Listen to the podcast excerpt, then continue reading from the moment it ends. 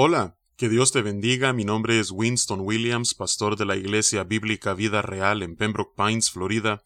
Bienvenidos a otro episodio de Vida Devocional, un ministerio de la Iglesia Bíblica Vida Real, cuya misión es sembrar la verdad de la palabra de Dios en los corazones de los hombres y cosechar vidas nuevas para el reino de Dios. Para más información puedes visitar nuestra página web www.ibvidareal o seguirnos en redes sociales en arroba ibvidareal. En este día estaremos meditando en el Salmo 148. Este salmo es, tal como el título lo describe, una exhortación a la creación para que alabe a Jehová. Y cuando hablamos de una exhortación, como estaremos viendo mientras leemos este salmo, eh, es una exhortación a que toda la creación, tanto en los cielos como en la tierra, tanto la creación visible como invisible, pueda alabar el nombre de Dios, el único que merece toda gloria, toda honra y toda alabanza.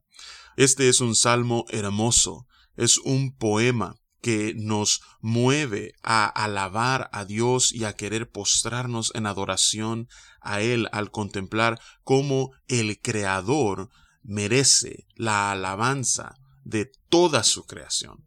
Así es que vamos a darle lectura a este salmo y, y luego meditaremos en su hermosura. Dice la palabra de Dios, Alabad a Jehová desde los cielos, alabadle en las alturas, Alabadle vosotros todos sus ángeles, alabadle vosotros todos sus ejércitos, alabadle sol y luna, alabadle vosotras todas lucientes estrellas, alabadle cielos de los cielos y las aguas que están sobre los cielos, alaben el nombre de Jehová, porque él mandó y fueron creados, los hizo ser eternamente y para siempre, les puso ley que no será quebrantada.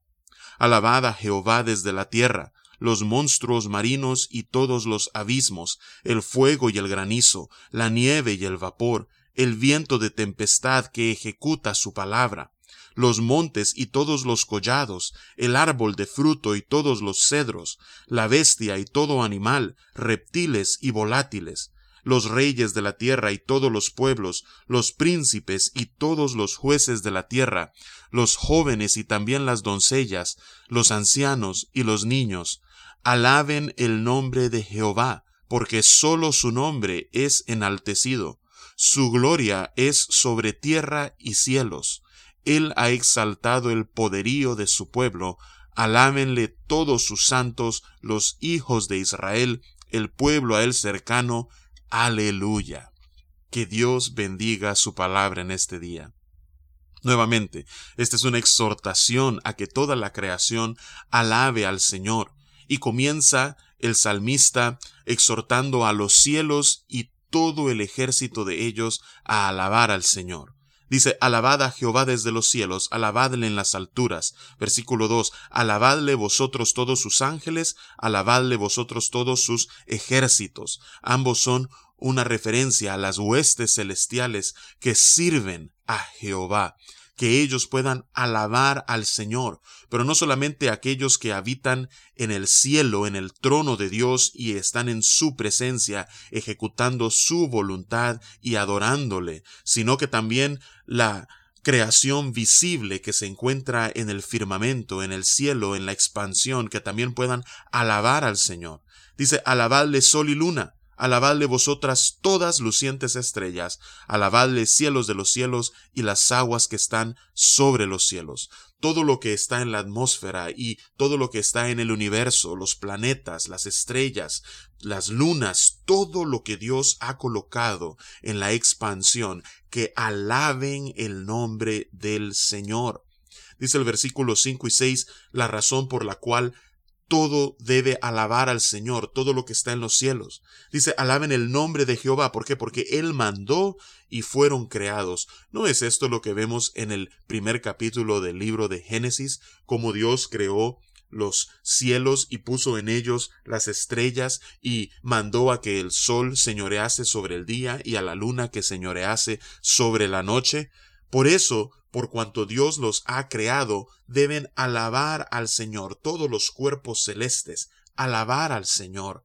Dice el versículo 6, los hizo ser eternamente y para siempre, les puso ley que no será quebrantada. Y nuevamente esta puede ser eh, una referencia a las leyes físicas que gobiernan la creación de Dios, pero algunos también ven en esto una referencia a lo que encontramos en Jeremías capítulo 31 y 33, donde se compara la firmeza, la estabilidad de eh, las leyes que Dios ha colocado para que gobiernen su creación natural con la firmeza, la estabilidad, la eternidad y lo perpetuo que son eh, los pactos que Dios hizo con Abraham y con David. Así es que así como es de cierta, así como es de firme la creación que Dios ha hecho, así también son certeros los pactos que Dios ha establecido con Abraham y con David su siervo. Y ahora, el salmista se mueve del cielo a la tierra y comienza a partir del versículo 7 diciendo alabad a Jehová desde la tierra. En primer lugar los que están en el mar, los monstruos marinos y todos los abismos, pero también los elementos como el fuego y el granizo, la nieve y el vapor, el viento de tempestad que ejecuta su palabra. Dios es soberano sobre todo viento y sobre toda fuerza natural. Dice el versículo 9, los montes y todos los collados, el árbol de fruto y todos los cedros, la bestia y todo animal, tanto reptiles como volátiles, alaben a Jehová. Así es que, nuevamente, vemos aquí una referencia a todo lo que Dios creó en los seis días que encontramos en Génesis capítulo 1, tanto los que habitan en las mares como los que habitan en los campos y se arrastran sobre la tierra, caminan sobre la tierra, las aves que vuelan sobre los cielos, todo lo que habita sobre la tierra debe alabar a Jehová pero también la corona de su creación, es decir, el hombre. Dice el versículo 11, los reyes de la tierra y todos los pueblos, los príncipes y todos los jueces de la tierra, los jóvenes y también las doncellas, los ancianos y los niños, es decir, personas de toda edad, personas de todo pueblo, personas sin importar su género, sean femenino o masculino, personas que no importa su clase social, sean reyes, príncipes o parte del pueblo, sean jueces, sin importar el lugar ni el tiempo donde habiten, son llamados a alabar a Dios. ¿Por qué? Dice el versículo 13, alaben el nombre de Jehová porque solo su nombre es enaltecido. Solo hay un nombre ante el cual toda rodilla debe doblarse y confesar como Señor y rendir alabanza, y ese es el nombre de Jehová. Su gloria, dice el versículo 13, es sobre tierra y cielos. Nosotros vemos los cielos y vemos cómo estos cuentan la gloria de Dios, y vemos a nuestro alrededor y vemos que todo lo que Dios ha creado existe para dar gloria a Él. Dice el versículo 14, Él ha exaltado el poderío de su pueblo. ¿Por qué debería Israel alabar a Jehová? Porque Dios había exaltado su poderío. Así es que dice, alábenle todos sus santos, los hijos de Israel, el pueblo a él cercano. Aleluya. Pero no solamente el pueblo de Israel debe alabar a Dios, sino que a la luz de la revelación del Nuevo Testamento nos damos cuenta que el pueblo de Dios ya no es solamente aquellos que son descendientes de Abraham según la carne, sino que todos aquellos que, al igual que Abraham, le han creído al Señor y su fe les ha sido contada por justicia. Estos son los que ahora conforman el pueblo de Dios, sean judíos o sean gentiles, no importa, todos aquellos que se vuelven de sí mismos y de su pecado en arrepentimiento y fe, y rinden sus vidas a Cristo Jesús como su Señor y suficiente Salvador, vienen a ser parte de la familia de Dios, vienen a ser conciudadanos de los santos, vienen a ser parte del pueblo escogido del Señor. Así es que por eso deben alabarle a Él.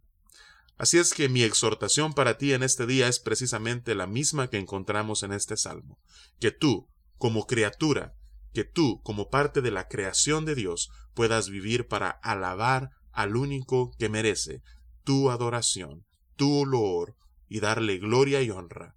Ese es Jehová de los ejércitos, que puedas alabarle en este día. Que Dios te bendiga y con su favor nos encontraremos mañana.